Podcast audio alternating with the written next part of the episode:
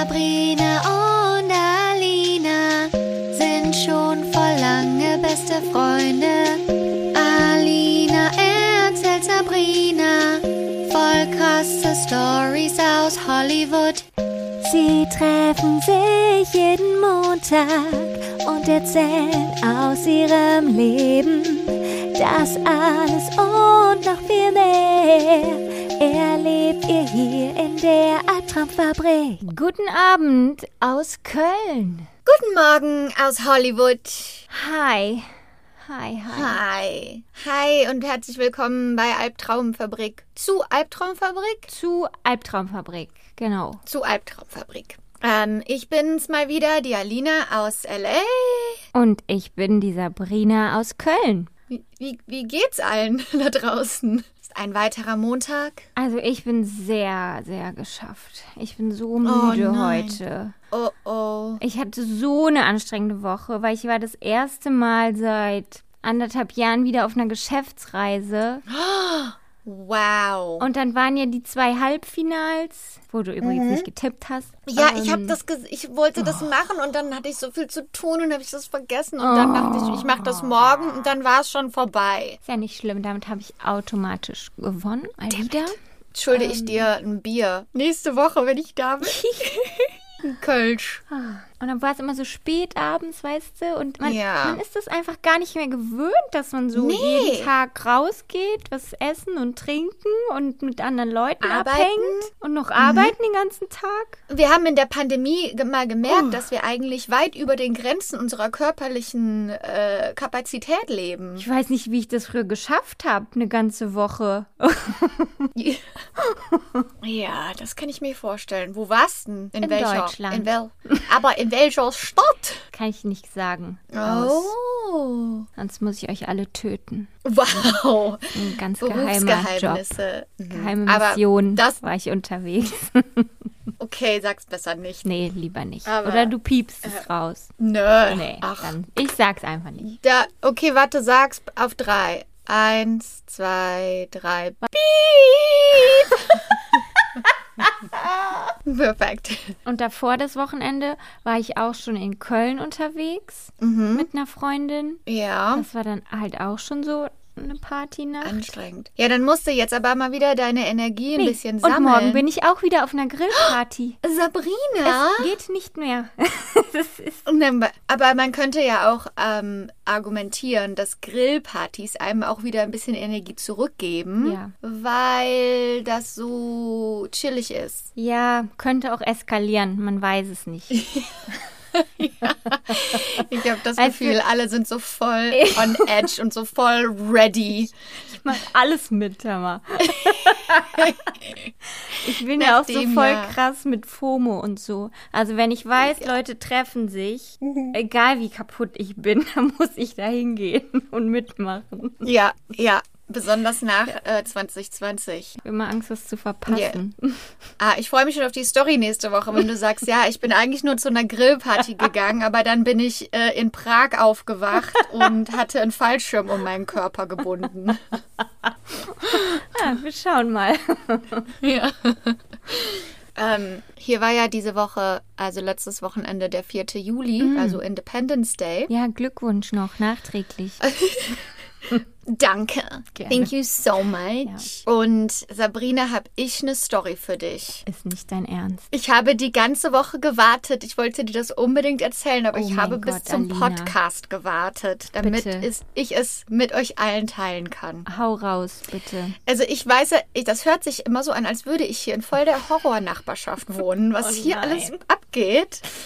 Ey, okay, pass auf. Oh. Ich war, wir waren, wir waren, wir hatten nichts Großes geplant, irgendwie keine Mega-Party oder so, sondern ganz gechillt. Mhm. War ich bei Anastasia, habe ich ja schon mal erzählt, dass die hier direkt die Straße bei mir runter wohnt, in einem Haus mit ihrem Mann und meine Mitbewohnerin Emily und ich. Wir waren nachmittags da drüben und haben einfach ein paar Sachen gekauft, um auf den Grill zu schmeißen und dann haben halt Emily, Anastasia Harris, ihr Mann, das Baby, Rowan ähm, und ich haben einfach im Garten gesessen, gegrillt und getrunken und ganz gechillt abge abgehangen. Ja, dann sitzen wir dann da und dann hören wir, oder du musst dir aber auch vorstellen, also da, viele Leute haben am 4. Juli irgendwelche Leute da, äh, Grillpartys, Partys, also da geht einiges ab in der Nachbarschaft. Man hört dann auch von anderen Leuten irgendwie, dass da, die vielleicht im Garten sitzen und grillen oder sowas. Aber dann haben wir da gesessen und auf einmal haben wir so wie so ein Wimmern gehört. Von, von der, aus der Ferne etwas. Weißt du, wir haben alle geredet und haben wir alle aufgehört und dann wussten wir nicht, ist das ein Baby, das schreit irgendwo oder einfach ein Kleinkind, das irgendwo schreit. Oh Gott. Aber das hat sich, die Stimme hat sich ein bisschen, die hatte so einen erwachsenen Unterton. Aha. Aber das war auch zu weit weg und dann dachten wir, ja, okay, was auch immer, ne?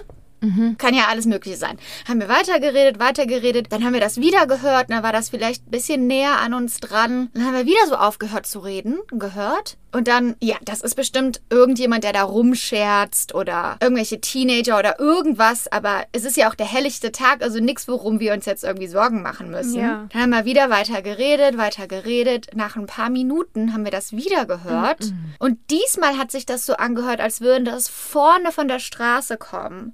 Aber immer noch, also weit weg, aber irgendwie aus der Hauptstraße, also aus der Straße vorm Haus. Ne? Und dann habe ich gesagt, also sorry, ich muss jetzt mal ganz kurz vorne gucken gehen, einfach nur, einfach nur um sicher Da zu kam gehen, die dass da Deutsche raus bei dir, ne? da kam die, ich gehe jetzt mal gucken, nicht, dass mal da jemand, nicht, dass da irgendwas, keine Ahnung, Mhm. dass da jemand nach Hilfe ruft Oh oder sowas. Habe ich natürlich nicht, habe ich natürlich nicht gedacht, dass das Ja. so ist, ne? Und weil Anastasia und Emily meinten auch so, nee, ach komm, äh, das ist, da ist nix, Mhm. ne? Aber äh, die Albträumerin in mir, Ja. ne? Die weiß und dann bin besser. ich so, Mhm. ähm, aber das hat sich immer noch weit weg angehört, ne? Das Mhm. hat sich so, ja. Und dann bin ich halt reingegangen durchs Wohnzimmer vorne zur Haustüre. Und dann hat Harris gesagt, äh, ja, ich, ich komme mit, der war so ein bisschen weiter hinter mir. Mhm. Und die anderen beiden, die anderen beiden wa waren draußen mit dem Baby und den Hunden und mit allen. Sabrina, Nee, ich Alina. gehe zur Haustüre. Ich mache die Haustüre auf. Direkt, direkt vor der Haustüre, direkt vor mir steht eine Frau, die hat Blut übers Gesicht laufen. Alina! Die hat die Haare so vorm Ne, Kopf, wie bei, wie bei, Wie bei The Carrie. Ring. Ja, und die hat den Mund so ganz weit auf Nein, nein. und die guckt mich einfach nur an und, und, und wimmert. Und du, und ich konnte, man konnte auch direkt sehen, also die hatte überall am Körper Blut. Oh Gott. Und die war auch, also die hatte zum Beispiel ganz dreckige Hände und so, ne? Also, und die hat so, und ich, und ich stand da einfach nur und war komplett eingefroren und konnte überhaupt nicht glauben, was ich da sehe, wie in einem Horrorfilm. Und die hat so wie ge geschrien, gewimmert, ich weiß es nicht. Und Harris war direkt hinter mir und Harris, mach die Türe zu, mach die Türe zu. Und ich habe die Türe zugemacht. die braucht doch Und- Hilfe, oder? Genau, und wir wussten halt, das Problem ist halt, Harris hat, bei Harris ist der Vaterinstinkt direkt. Du bist, du musst dir auch überlegen, du bist hier in Hollywood. Ja. Also einer der ersten Gedanken ist auch, das ist jemand, die versucht irgendwo reinzukommen und die hat ein Messer Oh, in der Tasche okay, oder, weißt du, okay, so, mm. man weiß einfach nicht. Misstrauisch. Sehr. Einfach ein bisschen Mm, misstrauisch. ja, Und okay. Harris hat dann gesagt, Anastasia, Emily rein, Anastasia mit dem Baby ab ins Schlafzimmer, macht die Türe zu. Und dann hat Harris sofort 911 angerufen. Ja. Und ich habe direkt mich schlecht gefühlt. Ich habe gedacht, ich habe direkt gedacht, ich muss da raus, ich muss da helfen. Ja. Und die stand halt einfach nur direkt vor, der vor der Türe und hat weiterhin geschrien. Die hat nicht aufgehört. Gott. Und dann hat aber der 911 ähm, Operator hat dann halt auch alle möglichen Fragen gestellt. Ja, ja. Und dann hat Harris halt auch der Frau angefangen. Also der hat die Türe dann so ein bisschen einmal aufgemacht Okay. Mhm. und hat gefragt, ähm, was ist dir passiert? Und hat gefragt, ist derjenige, der dir das angetan hat, noch in der Nähe? Mhm. Das, ich glaube, das war auch Harris erster Instinkt, wenn Gut, da draußen ja. irgendwas abgeht. Solange das Baby, du hast da ein ein Monate altes Baby im Haus. Verstehe ich total, ja. Und ähm, dann hat sie auch angefangen zu antworten und sie hat sich dann quasi vorne auf die Stufe gesetzt vor dem Haus. Okay. Und dann hat der 911-Operator gesagt, ähm, könnt ihr ihr was geben, was man auf die Wunde drücken kann, falls da noch wirklich Blut rauskommt. Und dann haben wir quasi Handtücher geholt und dann bin ich rausgegangen damit. Und Harris das war dann auch hinter mir, aber wir haben dann die Türe quasi hinter uns wieder zugemacht. Weil dann haben wir gedacht, okay, die, die ist wirklich in Gefahr und da ist wirklich was passiert. Und die saß aber, also die hat immer noch gewimmert, die hat nicht aufgehört, ne? Die hat dann zwischendurch immer so kurz die Frage beantwortet und dann hat sie, dann haben wir gesagt, wer hat dir das angetan? Mhm. Und hat sie gesagt, das möchte ich nicht sagen, ich habe Angst, dass der mich findet, das Oh möchte ich nicht nein. sagen. Und dann hat die auch gesagt, ich habe Angst, dass der euch findet und sowas. What? Aha. Und dann, also du musst dir vorstellen, die hatte quasi, also sie sah so aus, als wäre sie auf jeden Fall entweder obdachlos oder sehr arm. Mhm. Ja, also die Klamotten waren auch dreckig und die Finger und die Füße waren auch dreckig und sie hatte auch eine Wunde am Fuß. Da war ein Verband drum. Das war aber eine alte Wunde. Mhm. Also es war eine alte Wunde, um die sich nicht gekümmert wurde. Mhm. Also sie sah einfach so aus, als hätte sie schon einiges erlebt im Leben, Mhm. die arme Frau. Und sie hat dann aber auch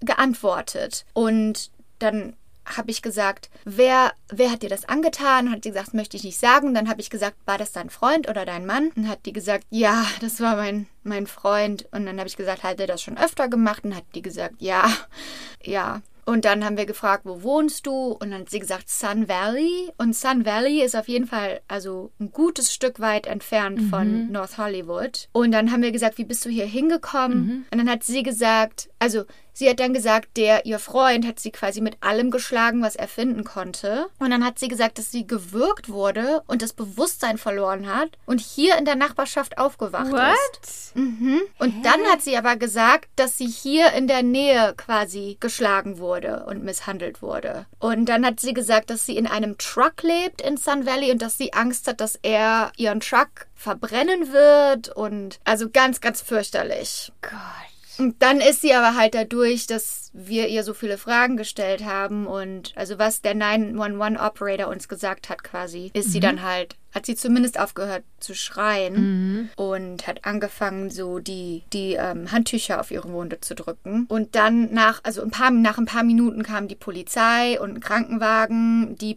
die äh, Krankenhelfer haben sich sofort um ihre Wunden gekümmert und also einfach nur krass. Einfach nur krass. Dann habe ich die gefragt, wo wird sie denn hingebracht? Und dann haben die mir das aber nicht gesagt. Die haben nur gesagt, ja, das werden die Krankenhelfer uns nachher sagen. Und ja, scheiße. und dann, und dann habe ich gesagt, was passiert, ja, was passiert denn jetzt mit ihr und mit dem, mit dem Fall? Mhm. Und dann meinte der eine Polizist doch tatsächlich, also einer von den Polizisten war total nett und der hat mir auch geantwortet. Und der andere meinte dann so, ja, wissen Sie, also äh, manche Leute, die wollen halt auch keine Opfer sein. Wir können ihr nur helfen, wenn sie sich entscheidet, ein Opfer zu sein und wenn sie kooperiert und ja. ja, ja. Und das, und das, da, da braucht man halt eine Sozialarbeiter, ne? In so einem Fall. Also, die, ich kann, was ich nur hoffen kann, ist, dass die im, im Krankenhaus haben die normalerweise Sozialarbeiter. Weil, was die Frau braucht, ist jemand, der sich mit ihr hin, ein Anwalt, weißt du, was Ja, ich meine? weiß Ein ja nicht Anwalt, von der- alleine, dass es andere Möglichkeiten gibt, da rauszukommen, Genau. weißt du?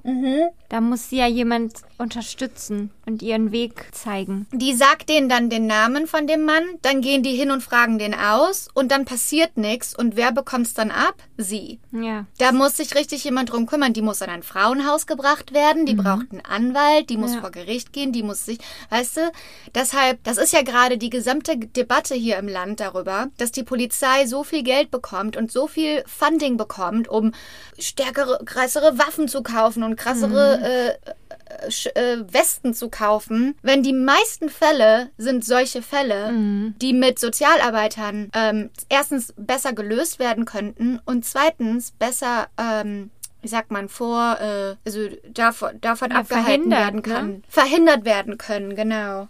Ja, und dann kam unser Freund Vance, der war auf dem Weg zu uns. Und Vance ist so, also Vance ist, hat eine zweite Persönlichkeit, sein, oder hat eine, hat eine ähm, Stage Personality. Seine Stage Personality ist Glitter is the Queen, weil er eine, ähm, eine Drag Queen ist. Und der, musst du dir vorstellen, der ist quasi angekommen, als da tausend Polizisten standen und der Krankenwagen und der dachte, was ist mit Anastasia los? Oh Gott.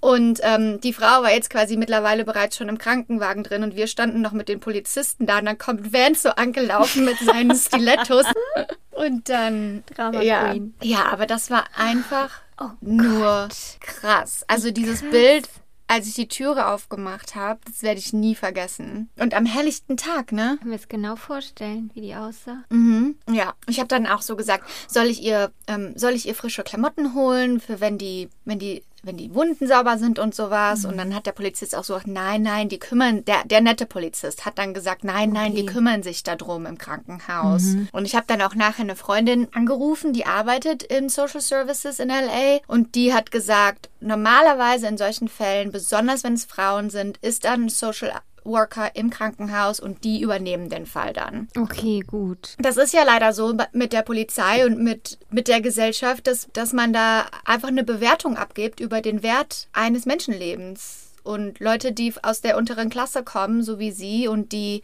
die da wird, da wird Ja, ja, natürlich nicht so viel Mittel, werden nicht so viele Mittel reingesteckt, wie wenn das jetzt eine Frau aus Beverly Hills wäre. Genau, wollte ich gerade sagen, wenn es die Geschäftsfrau oder die bekannte Schauspielerin aus Beverly Hills ist, dann wird damit anders umgegangen, als wenn es jetzt Mhm. Ja.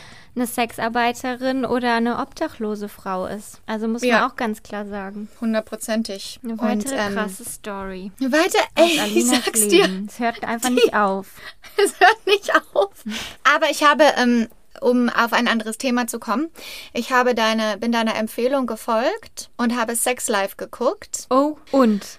Wie fandest Bis zur du's? dritten, bis zur dritten Episode, Oh. da wo es drauf ankommt, wo Ja. jeder drüber geredet hat. Und ähm, Mama Mia, ist das ein Penis? Glaubst du, der war echt? Der ist echt. Ja? Ja, der ist echt. Es ist bestätigt. Und das war beängstigend. beängstigend lang. Ein beängstigend langer Penis. Und der Schauspieler und die Hauptdarstellerin daten jetzt auch im echten Leben. Mhm. Krass, ne? ja. Klar. Nach dem ganzen Sex, den die da hatten. Hör mal. Puh. Also, das, also, aber glaubst du, wenn du so einen langen Penis hast, wenn der, wenn der schlapp ist, wie heißt das? Flaccid? Schlaff. Wenn der, wenn der jetzt erekt. Der wird nicht mehr viel ist. größer. Nee, ne? Nee, der mm, ist dann einfach nur gleich lang, aber steif. Ja, genau. Also das kann ja nicht sein. Die Schriftstellerin, die die Serie quasi erfunden hat, die hat vorher an Unreal gearbeitet. Die Serie, Oh. kennst du das? Und da war er ja auch drin. Ah, okay. Und ich frage mich, wie sie das wusste, dass der... dass das Stimmt. Wie, wie kam das zum Gespräch? Die hatten wie, bestimmt was miteinander. Ja, bestimmt, Und ne? dann hat die sich gedacht, so beim Sex, oh, da fällt mir doch eine neue Serienidee ein. Also ich glaube ein bisschen, dass die ganze Serie von seinem Penis inspiriert wurde. Ja, was könnten wir um dieses Stück herum bauen, hat sie sich gedacht. Und dann kam die berühmte Szene, wo dann jeder drüber geredet hat. Da sollte jeder was von haben, hat sie sich gedacht. Aber ich habe dann aufgehört zu gucken nach Episode 3. Nee, muss zu Ende gucken. Okay, wird die Story noch, ist noch, ist noch juicy? Ja. Okay. Voll gut. noch zu Das Ende. Ende ist mega gut. Okay, okay. Das ist so, die sind ja auch alle so hot, ne, in der Serie. Also alle. Der Mann auch, ne? Der Mann auch und sie auch. ja, und sie auch. Hm. Findest du den Ja, Mann süßer oder den Ex? Ich, ich finde den Mann süßer. Ich den Ex. Hm. Vielleicht auch der Style. Ich merke so diese Ex, die, die kleiden immer so diese Rebels mit so Lederjacke und Ja, mag ich. Armbänder und so. Und, So ein bisschen längere Haare, ne? So ja, ja, okay, das stimmt schon. Aber es hat beides seinen Hat beides Charme, was, ne? ja. ja. Also ich kann Der sie Ka- schon verstehen da. Ich- Situation. Ich kann sie auch verstehen. mhm. Ja, guck mal weiter. Guckt die Serie mit uns mit und ähm, sagt uns, was ihr denkt. Mhm. Haben wir noch sechs Fragen? Sollen wir die zum Schluss machen? Äh, ich habe noch eine Menge Sexfragen, ja. Sollen wir die jetzt machen? Können wir auch am Ende, wenn's, aber wenn es passt. Nicht, dass wir nach dem Mord und Totschlag Ist, ist ein bisschen heavy heute. Ja, dann machen wir es jetzt vielleicht. Okay. okay.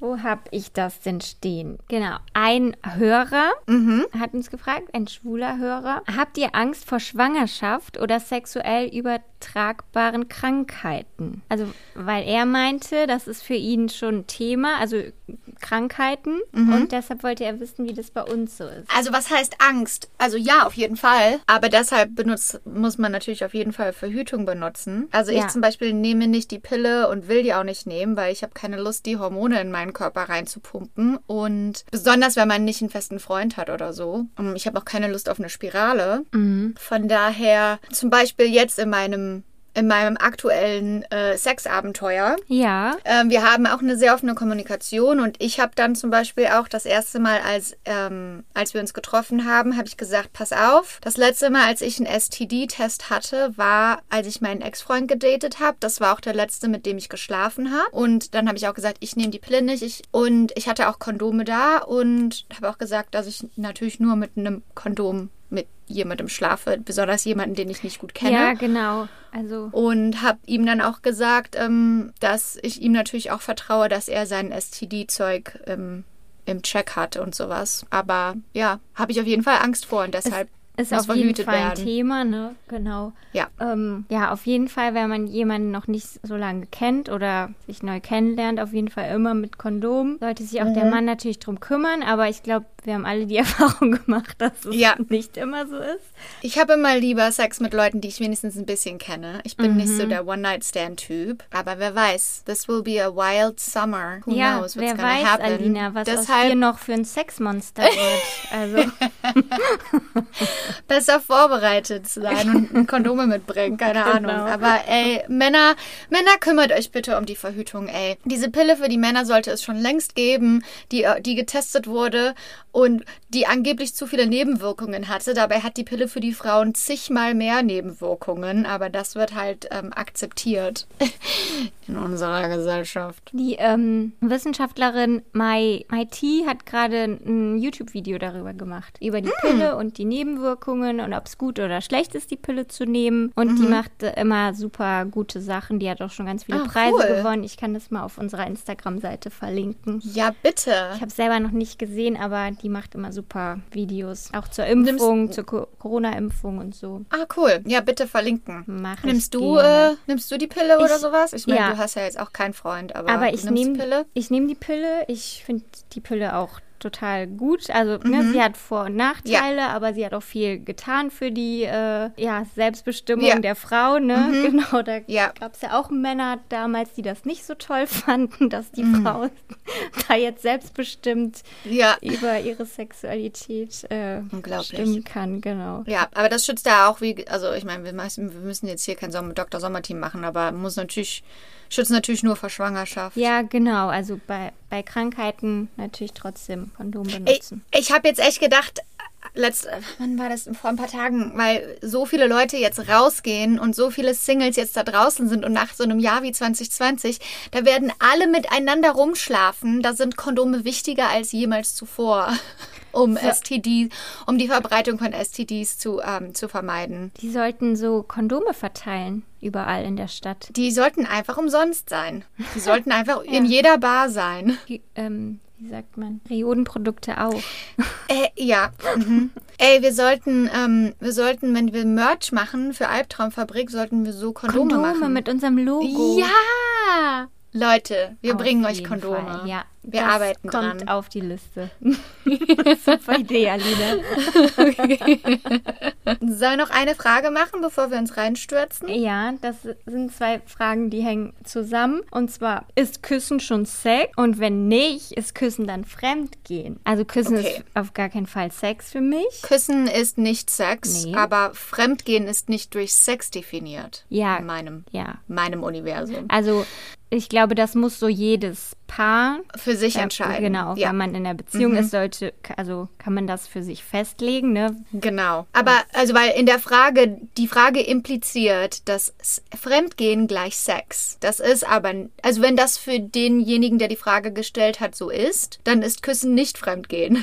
Aber für mich persönlich ist Fremdgehen, kann auch emotionales Fremdgehen sein, Küssen sein, was auch immer. Und das ist genauso wie du gesagt hast, da- das, das, ist eine, das ist ein Gespräch, das man haben muss. Wo sind deine Grenzen? Und ich glaube, für die meisten ist Küssen schon Fremdgehen. Also rumknutschen, ne? So Genau. jemanden auf den Mund küssen würde ich jetzt Ja, nicht so whatever. sagen. Nee. Whatever. Das ist jetzt Hände schütteln. Es kommt auch, glaube ich, immer so auf die Situation an. Ja, ich glaub, genau. Wir haben alle schon mal im total besoffenen Zustand Sachen gemacht, die hätten wir normalerweise niemals gemacht. Das ist Ja. natürlich keine Entschuldigung, ne? Nein. Aber Aber dann kann man sich vernünftig entschuldigen. Das ist immer ein großer Teil. Jeder macht Fehler. Wie Ja. geht man mit dem Fehler um? Und wenn man jetzt mit jemandem rumgeknutscht hat, weil man denkt, das ist eigentlich sein Traumpartner, dann sollte man dann wahrscheinlich sollte man Schluss auch machen. ehrlich sein, ja. Also, ja, aber, müsst ihr selber untereinander Genau. ausmachen. Also, aber Küssen ist nicht Sex. Aber ich habe eine Freundin hier, ne? Die wurde in, im Süden von Amerika in einer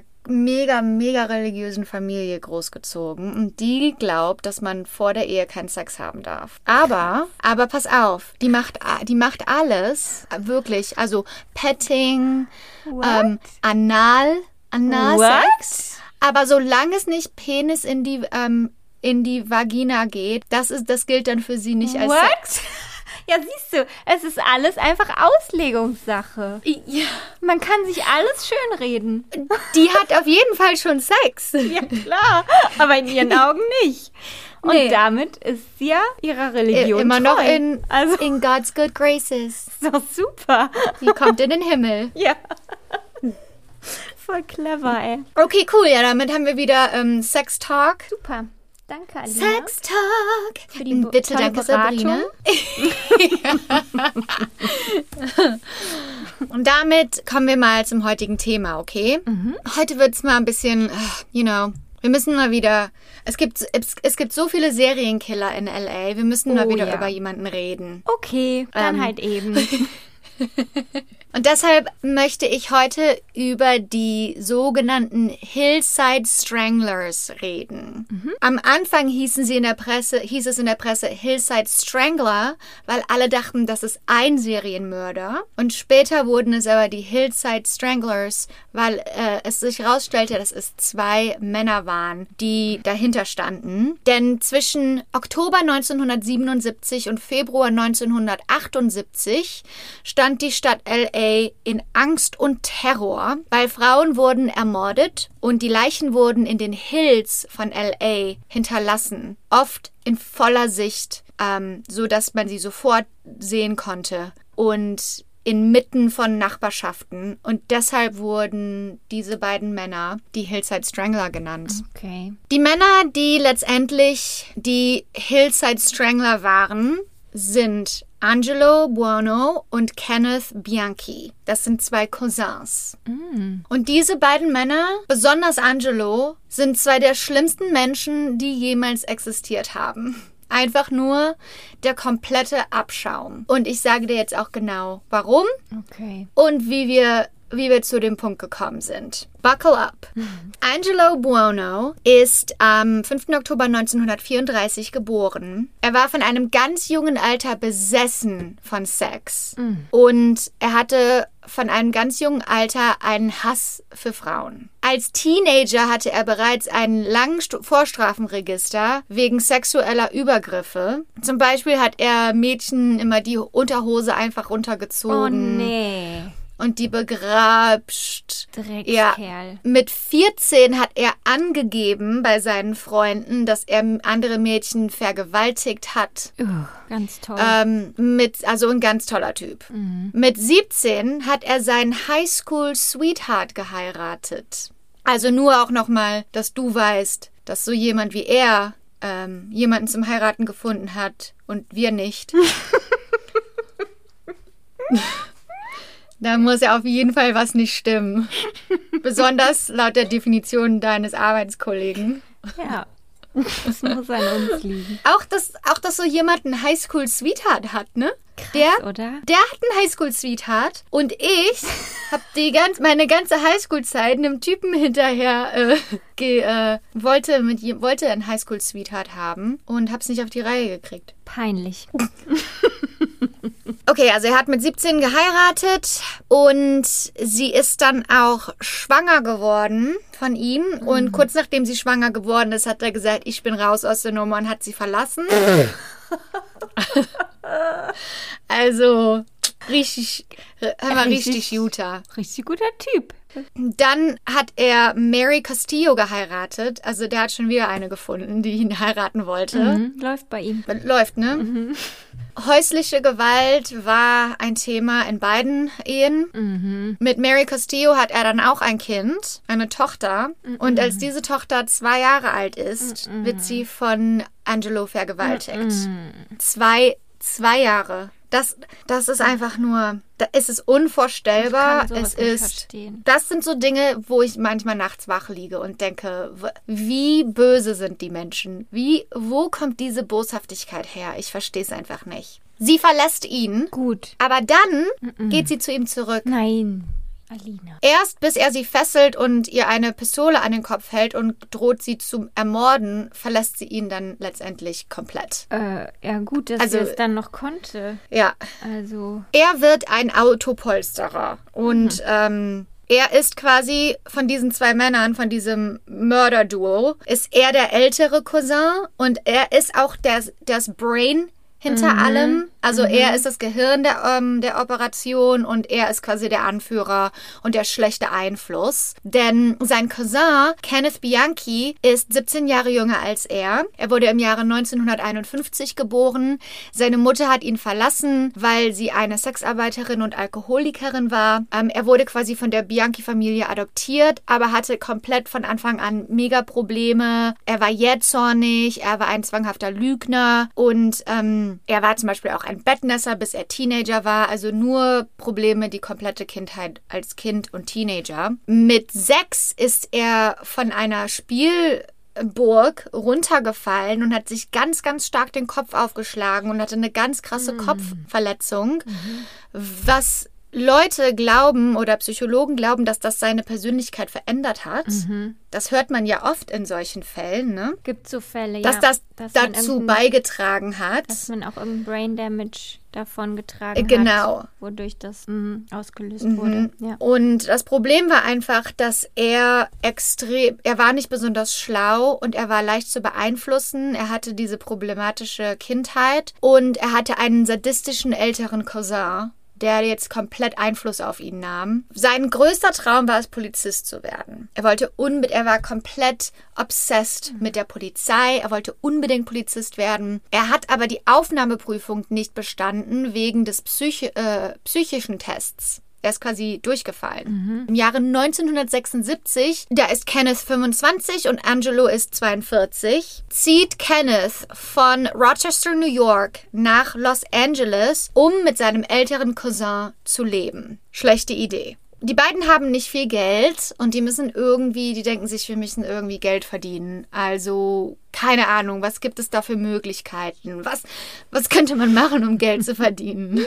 Also für die beiden steht es eigentlich fest, die müssen Zuhälter werden. ja, hätte jetzt auch Das gesagt. Oder Drogen. Eins von Genau. beiden. Ja. Eins und es ist eigentlich offensichtlich die Lösung. Ja. Was sollte man auch sonst wollen Was in sonst? sunny Los Angeles?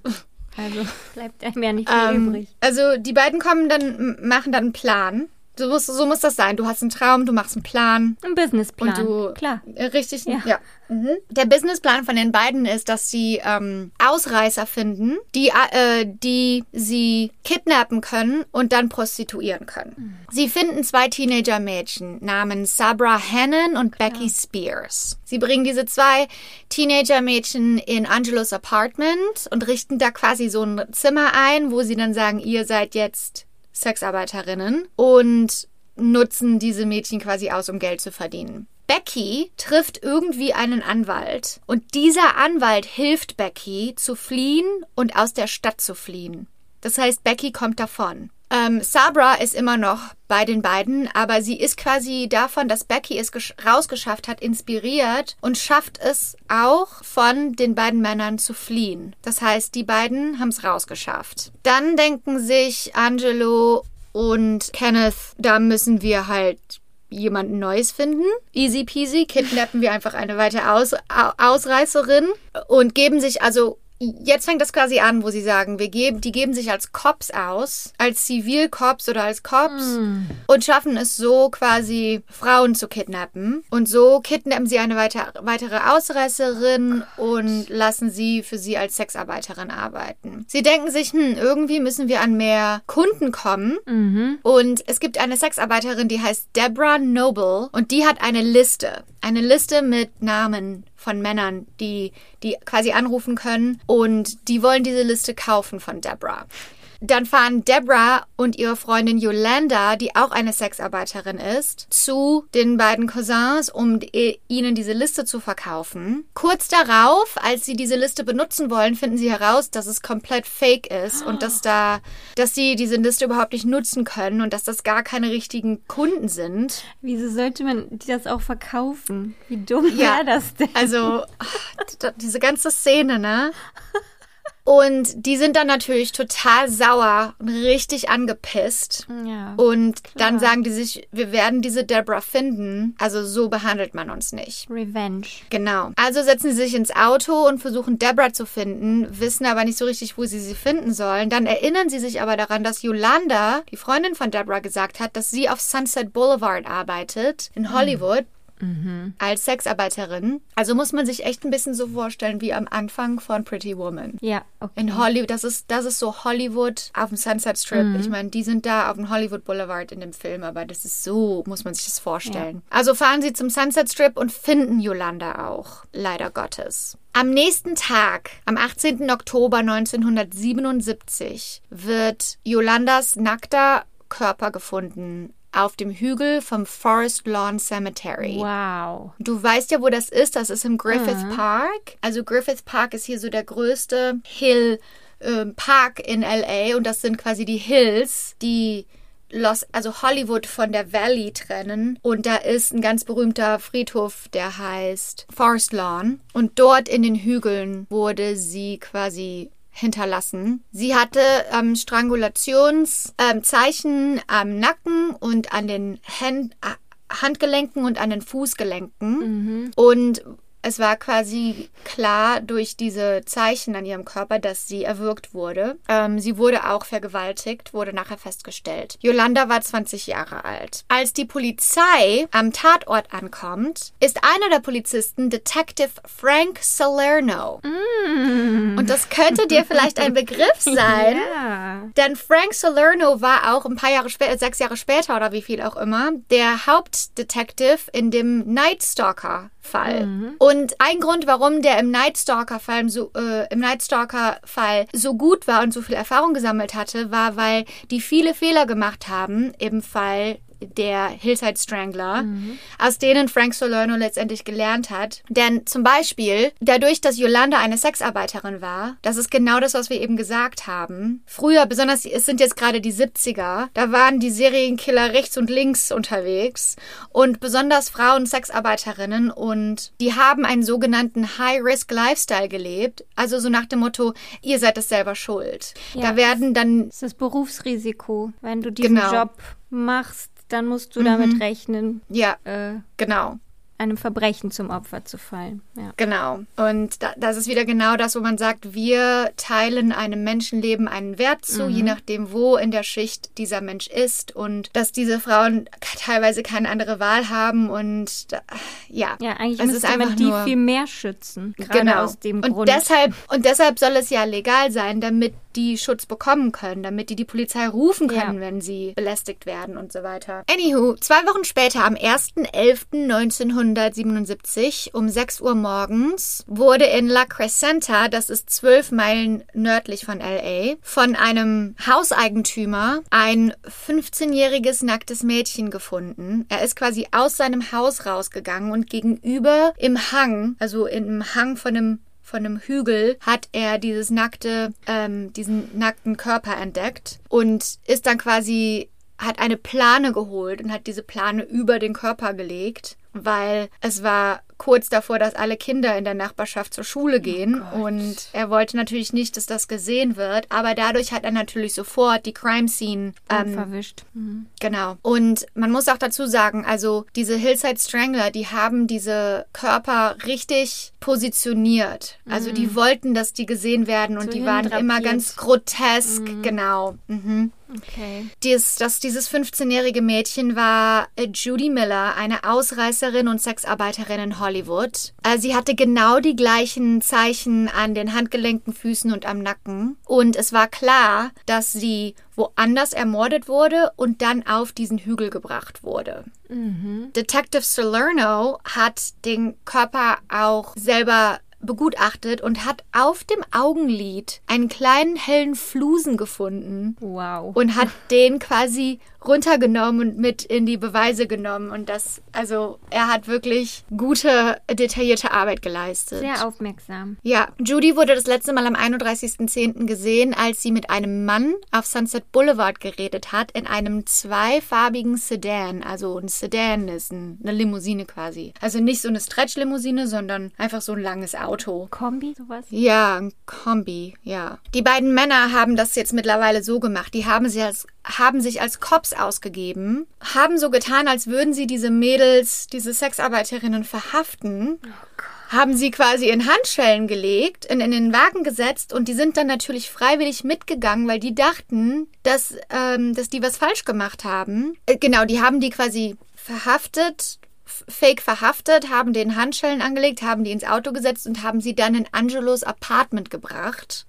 Und in Judys Fall war es so, dass sie vergewaltigt, sodomisiert, gefoltert und erwürdigt wurde. Also es gibt Wirklich, es ist, es ist wirklich also das Schlimmste vom Schlimmsten. Es gibt ein Buch über die Hillside Strangler und die Details von dem, was diesen Mädchen angetan wurde und diesen Frauen, ist so schrecklich, das kann man gar nicht, das kann man sich gar nicht vorstellen. Fünf, Sta äh, fünf Tage später, am 6.11.1977, wird eine, ein nackter Körper mit den gleichen Abbindungswunden gefunden im Chevy Chase Drive in der Nähe von einem Country Club in Glendale. Ähm, sie wird als Lisa Kasten identifiziert, eine 21-jährige Kellnerin, die in Hollywood auf Hollywood und Wein gearbeitet hat. Sie war um 9 Uhr abends mit ihrer Schicht fertig, ist nach Hause gefahren, wurde von zwei Zivilpolizisten angehalten. Die haben ihr gesagt, die muss äh, mit aufs Revier kommen, aus was für einem Grund auch immer, was nie der Fall ist. Die sind nicht in Zivil, wenn die jemanden verhaften und wenn, dann müssen die sich ausweisen. Also Genau, man kann immer nach dem Ausweis fragen. Genau. Das habe ich auch schon mal gemacht. Da haben abends Polizisten bei mir an der Wohnungstür geklopft, als ich noch in Hollywood gewohnt habe, in einem Studio-Apartment. Wirklich. Und die haben so laut Oh geklopft. nein. Und dann haben die gesagt Polizei und dann habe ich durch mein Guckloch geguckt und dann habe ich meine, meine Kette davor gemacht und dann habe ich gesagt, ich möchte erst die, die Badge, also man fragt nach der Badge Marke. Number,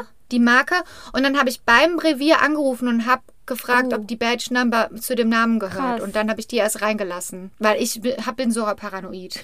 Aber die haben das auch verstanden, also. Das ist- ist gut. Ja. Ja, am Ende stellte sich raus, dass ich zu, ähm, zu weit in einer Ausfahrt draußen geparkt hatte und ein Nachbar sich beschwert hatte. Oh Gott, voll deutsch eigentlich. Ja, voll. Richtige Vollidioten. ähm, so, wo waren wir? Ähm, an dem Fall Lisa Kasten hat die Polizei dann gemerkt, also bisher haben die gedacht, das ist ein, ein Mann, der diese Morde beta ähm, Begeht? betätigt, begeht. Aber jetzt haben sie gemerkt, daran, wie Elisa platziert war und wie sie lag und da haben sie gesagt, es müssen mindestens zwei gewesen sein, weil einer alleine hätte den Körper nicht dahin gekriegt und hätte den nicht so platzieren können und so weiter und so fort. Okay. Das heißt, jetzt wissen sie, wir, haben, wir suchen nach zwei Männern. Sagen der Presse aber noch nichts, Sehr gut. weil die wollten, guck- die wollten einige Details für sich behalten. Ne? Das machen die ja immer. Dann als nächstes machen sie wieder diese Polizeikontrollen. Sie machen quasi, fahren rum und machen diese faken Polizeikontrollen. Und diesmal halten sie 24-jährige Catherine Lore Baker an. Catherine ist die Tochter von Charakterschauspieler Peter Lorre.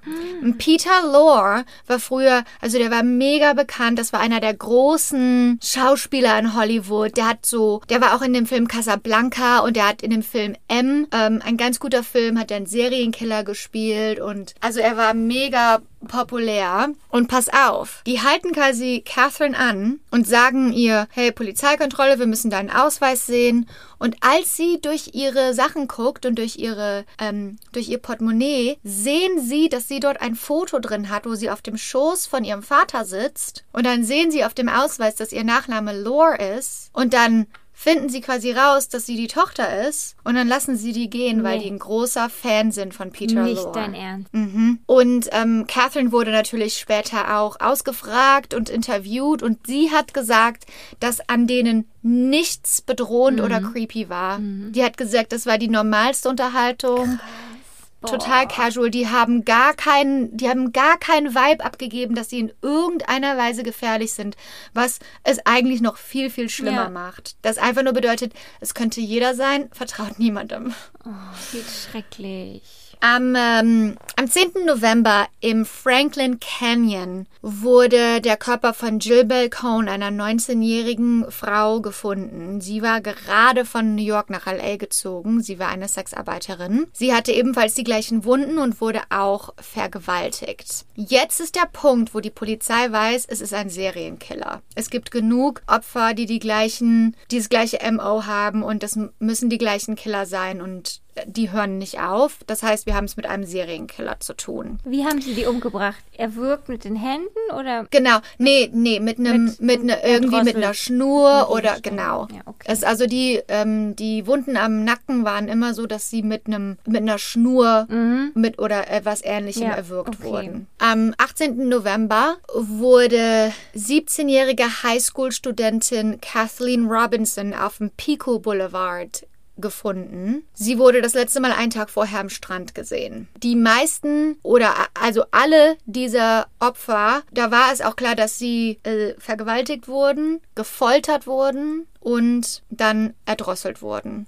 Am 20. November hat ein neunjähriger Junge zwei Körper von zwei Mädchen in einem Müllhaufen auf einem Hügel in der Nähe vom Dodger Stadium gefunden. Und das ist besonders, die sind natürlich, die sind alle schlimm, die Fälle, aber das waren zwölfjährige Dolly Sapida und 14-jährige Sonja Johnson. Also die, die haben echt Also gar keine Seele, gar keine Skrupel.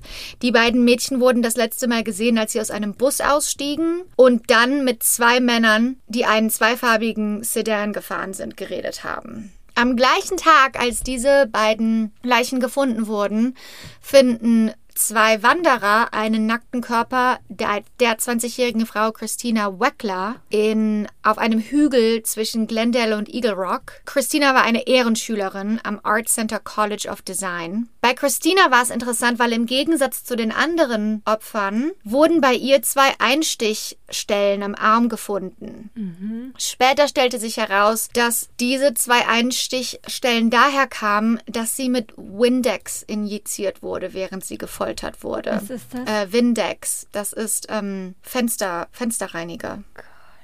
Ja, also die waren ganz sadistisch. Was für Typen, ey. Es kam auch raus, dass äh, Christina Weckler Kenneth Bianchis Nachbarin war. Aber es hat niemand in irgendeiner Weise die Verbindung zu Kenneth Bianchi hergestellt. So nah. So nah. Drei Tage später wurde an der Autobahnausfahrt von der 5 in Los Feliz ähm, die 24-jährige Evelyn Jane King gefunden, die seit dem 9.11. vermisst wurde. Also die war schon seit einiger Zeit vermisst. Und die wurde dort wirklich, also wenn man quasi von der Autobahn runterfährt, für jeden sichtbar drapiert. Und jetzt richtet die Polizei eine Task, einen Taskforce ein. Speziell nur für den Hillside Strangler. Die sagen immer noch nicht, dass sie wissen, dass es zwei sind. Also offiziell in den Medien heißt es ein Taskforce für den Hillside Strangler. Das sind über 30 Polizisten, die nur für diesen Fall zuständig sind. Die nur dafür zuständig sind, diesen ähm, Serienmörder zu finden. Am 29. November wird 18-jährige Lauren Wagner, eine Businessstudentin, gefunden. Sie hatte die gleichen Wunden wie alle anderen. Sie hatte auch Brandwunden an den Händen, was der Polizei wieder gesagt hat, dass die gefoltert wurden.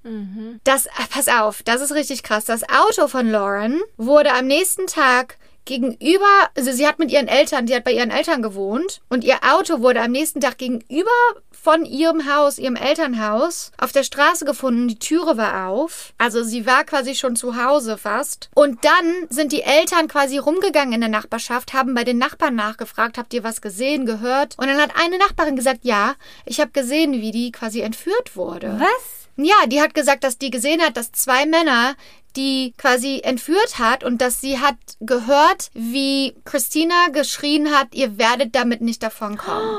Warum hat sie nicht die Polizei gerufen? Man weiß es nicht. Man weiß es nicht. Also entweder sie hat gedacht, das sind nur die, also die hat auch gesagt, das war ein, ein älterer Mann, ein jüngerer Mann, ein jüngerer Mann und sie wusste es nicht genau und also alles, was ich weiß, ist, dass die Polizei nicht gerufen wurde und das ist, das ist einfach nur so tragisch. Scheiße, ey. Am 14. Dezember wird der Körper von 17-jähriger Kimberlyn Martin in einem Parkplatz in der Nähe von City Hall gefunden. Das ist Downtown Los Angeles. Kimberly war eine Sexarbeiterin, die Pass auf, Kimberly, also mittlerweile wusste natürlich die ganze Stadt auch über diese Hillside Strangler Bescheid. Und Kimberly hat quasi gesagt, ich muss von der Straße runter wegen dieser Hillside Strangler und hat sich an eine Agentur gewandt, eine, eine Escort-Agentur, um quasi unter dem Schutz dieser Agentur zu arbeiten. Die Hillside Strangler haben diese Agentur angerufen und Kimberly war das Mädchen, das zu ihnen geschickt Doch wurde. nicht dein Ernst, Alina. Wie, wie Ja. sind die denn drauf,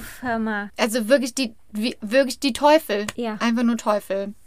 Dann war es quasi zwei Monate lang ruhig und es ist nichts passiert. Doch dann am 17. Februar 1978 wurde der Körper von 23-jähriger Cindy äh, Hudbeath in einem Kofferraum gefunden von einem verlassenen Auto. Das wurde von einem Helikopter zufällig entdeckt. Sie haben quasi auch sie in dem Apartment gefoltert, getötet, dann in den Kofferraum gelegt und die, das Auto von einer Klippe ge, ähm, gestürzt.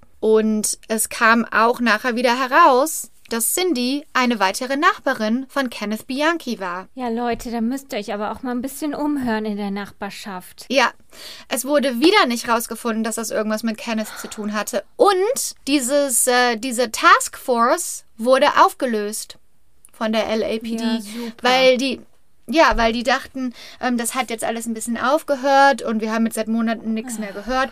Und das ist ja auch mega teuer, so ein Taskforce, äh, ja. Oh Mann, ey. Ungefähr zur gleichen Zeit, pass auf, Kenneth, also der Jüngere, ne, der hatte eine Freundin, die heißt Kelly Boyd. Und er und seine Freundin hatten ähm, im Februar in diesem Jahr 1978 einen Sohn zur Welt gebracht. Kann der eine Und Freundin ein- haben?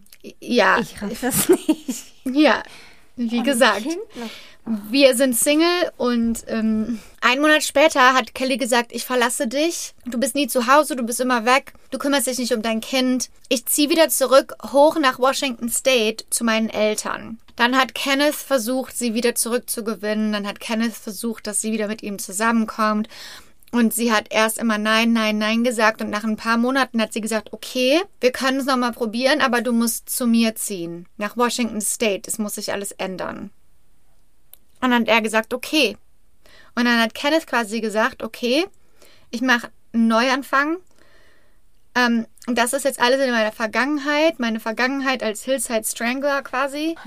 Und hat gesagt, ich und ist nach Bellingham, Washington gezogen, um dort mit seiner Freundin Kelly Boyd und seinem Sohn zu leben. Dort hat er einen Job bekommen als Security Guard. Super Voraussetzung. Und er hat einfach versucht, ein Family Man zu sein und einfach versucht, ein ganz normales Leben zu führen. Das hat er auch gemacht für fast ein Jahr. Wow. Aber er musste, er, er konnte nicht aufhören, an Mord zu denken und seine Mordlust wurde immer größer und größer und größer. Also hat Kenneth sich entschieden, dass er es jetzt alleine auf eigene Faust macht. What? Dann am 11. Januar 1979 hat er 22-jährige Karen Mandak und 27-jährige äh, Diane Wilder in ein leeres Haus gelockt, unter dem Vorwand, dass er ihnen dort einen Job gibt als House-Sitter. Dort hat er die beiden Frauen vergewaltigt und getötet. Kelly, seine Freundin, hat später ausgesagt, dass an dem Abend, an dem es passiert ist, ist er ganz normal nach Hause gekommen, als wäre nichts gewesen, hat sie nach äh, gefragt, wie es dem Kind geht und die haben zusammen Fernsehen geguckt. Ey. Und Stell dir mal vor, du bist verheiratet, hast ein Kind und dein Mann, der geht dann immer irgendwelche Frauen vergewaltigen und umbringen. Und dann kommt er einfach nach Hause und sagt, was gibt's zum Dinner? Gibt's Kartoffelpüree? Hart. Und wie auch diese, ähm, dieses eine Opfer gesagt hat, die es überlebt hat, ja, die waren ganz normal, da war nichts Ja. Bedrohendes an denen. Ja, das ist ja das Schlimme. Man sieht das ja halt keinem an. Das sind ganz normale Ehemänner, ja. Familienväter. Mhm. Aber jetzt merkt man halt, dass Angelo das Gehirn der ganzen Operation war. Denn ein Tag später wurde Kenneth für die Morde verhaftet. Wow. Also die haben das sofort zu ihrem zurückverfolgt.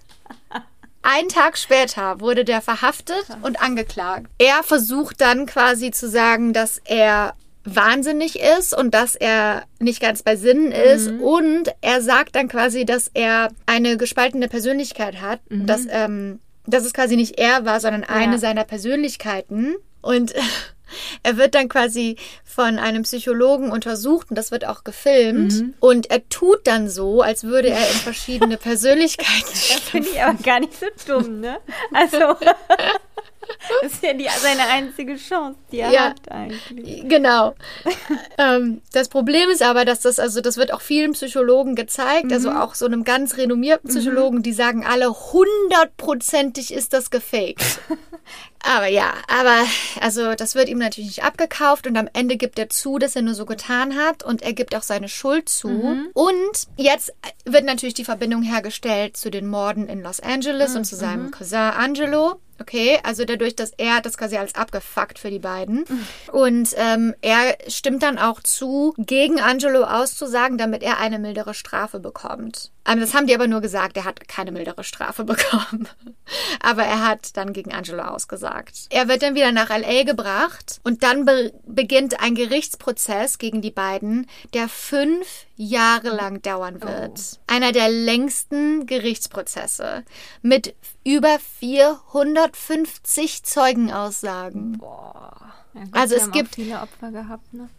Ja, Opfer und Leute, die die kannten und äh, so.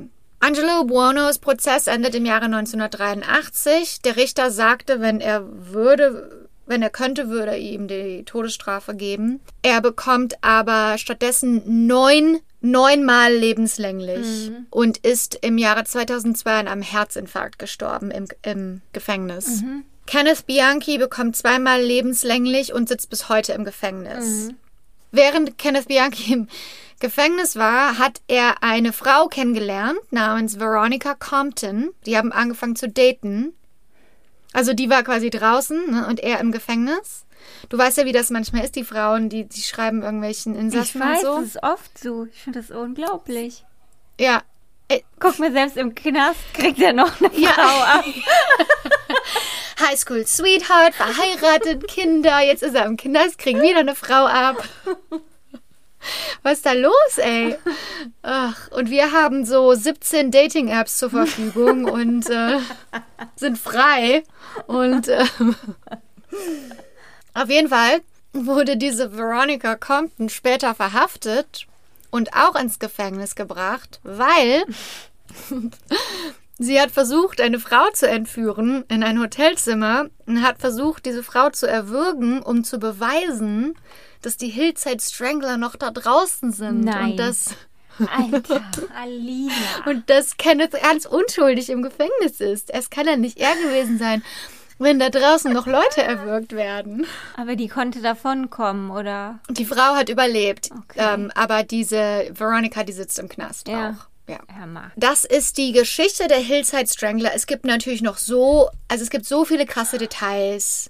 Also das, was diesen Frauen und Mädchen passiert ist, ist, ist die ultimative Horrorvorstellung. Das, das, wovor wir eigentlich alle Angst haben. Man, man kann einfach nur hoffen, dass äh, Amerika ein bisschen aufwacht und heutzutage in der Zukunft Sexarbeit legalisiert, damit diese Frauen ordentlich beschützt werden können auch. Und man hat ja auch gesehen, also das waren ja auch nicht nur Sexarbeiterinnen. Also die Aufmerksamkeit ist dann quasi damit gewachsen, wachsen in dem Fall, wenn es die Kellnerin, als es die Kellnerin war oder die Studentin war Ja, oder so, ne? stimmt. Genau. Dann haben die auf einmal mehr Ressourcen reingesteckt Mhm. und eine Taskforce gegründet und so. Aber es gibt so viele Fälle ja, wo das auf- so in der war, ne? ganzen Welt, wo, ja, Aber ich habe jetzt nur, ähm, vor kurzem in einem anderen Podcast gehört, dass es aktuell 25 Serienmörder aktuell noch gibt, die nicht Äh, gefasst äh, sind. auf der Welt?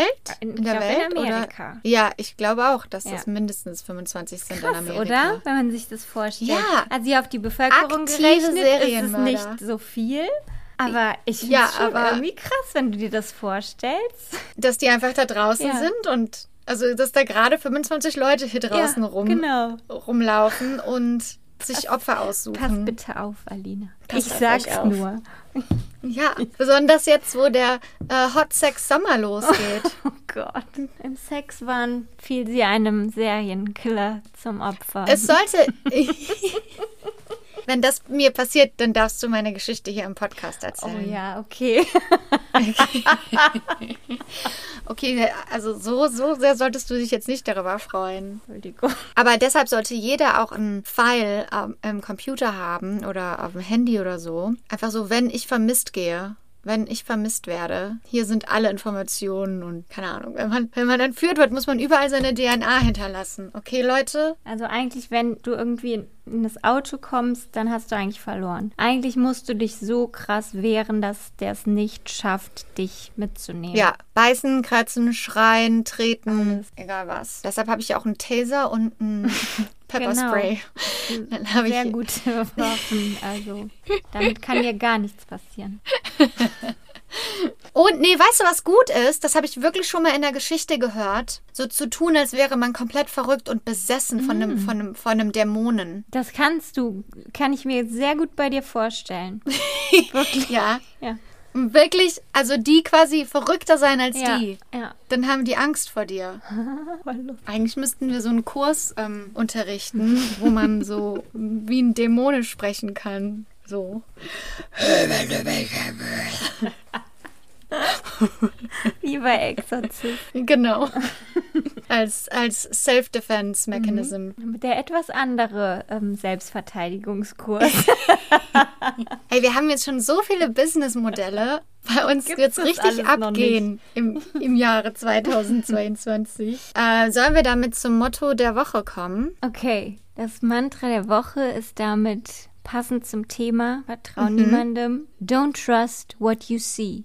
Even salt looks like sugar. Yes! Vertraut keinen Fremden und äh, stay alive, guys. Ja. But stay alive together. Der Schein trügt. Ja.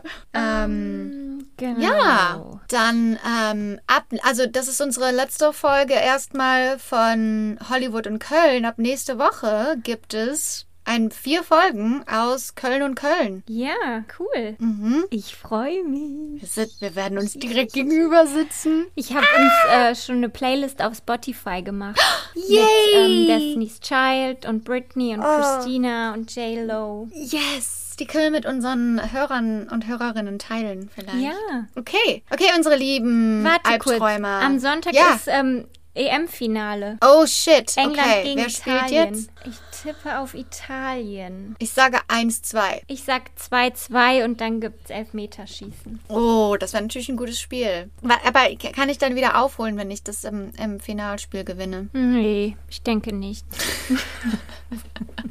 denke, ich habe eh schon gewonnen. Okay? Damn it. Okay. Gut. Gut. Okay, danke, dass ihr hier seid. Danke, dass ihr all euren Freunden von uns erzählt, ständig. Das ist das einzige Thema am Dinner-Table. Ja, genau. Das macht ihr richtig gut. Danke für eure ganzen Nachrichten, euren Support, dass ihr uns Ja. immer zuhört. Freuen wir uns sehr drüber. Wir haben ein paar coole Sachen geplant und äh, folgt uns auf Instagram. Ja. Ihr könnt uns jederzeit e-mailen auf albtraumfabrik.podcast.gmail.com Mhm. und ähm, wir hören uns wieder nächsten Montag. Ich freue mich. Ich mir auch.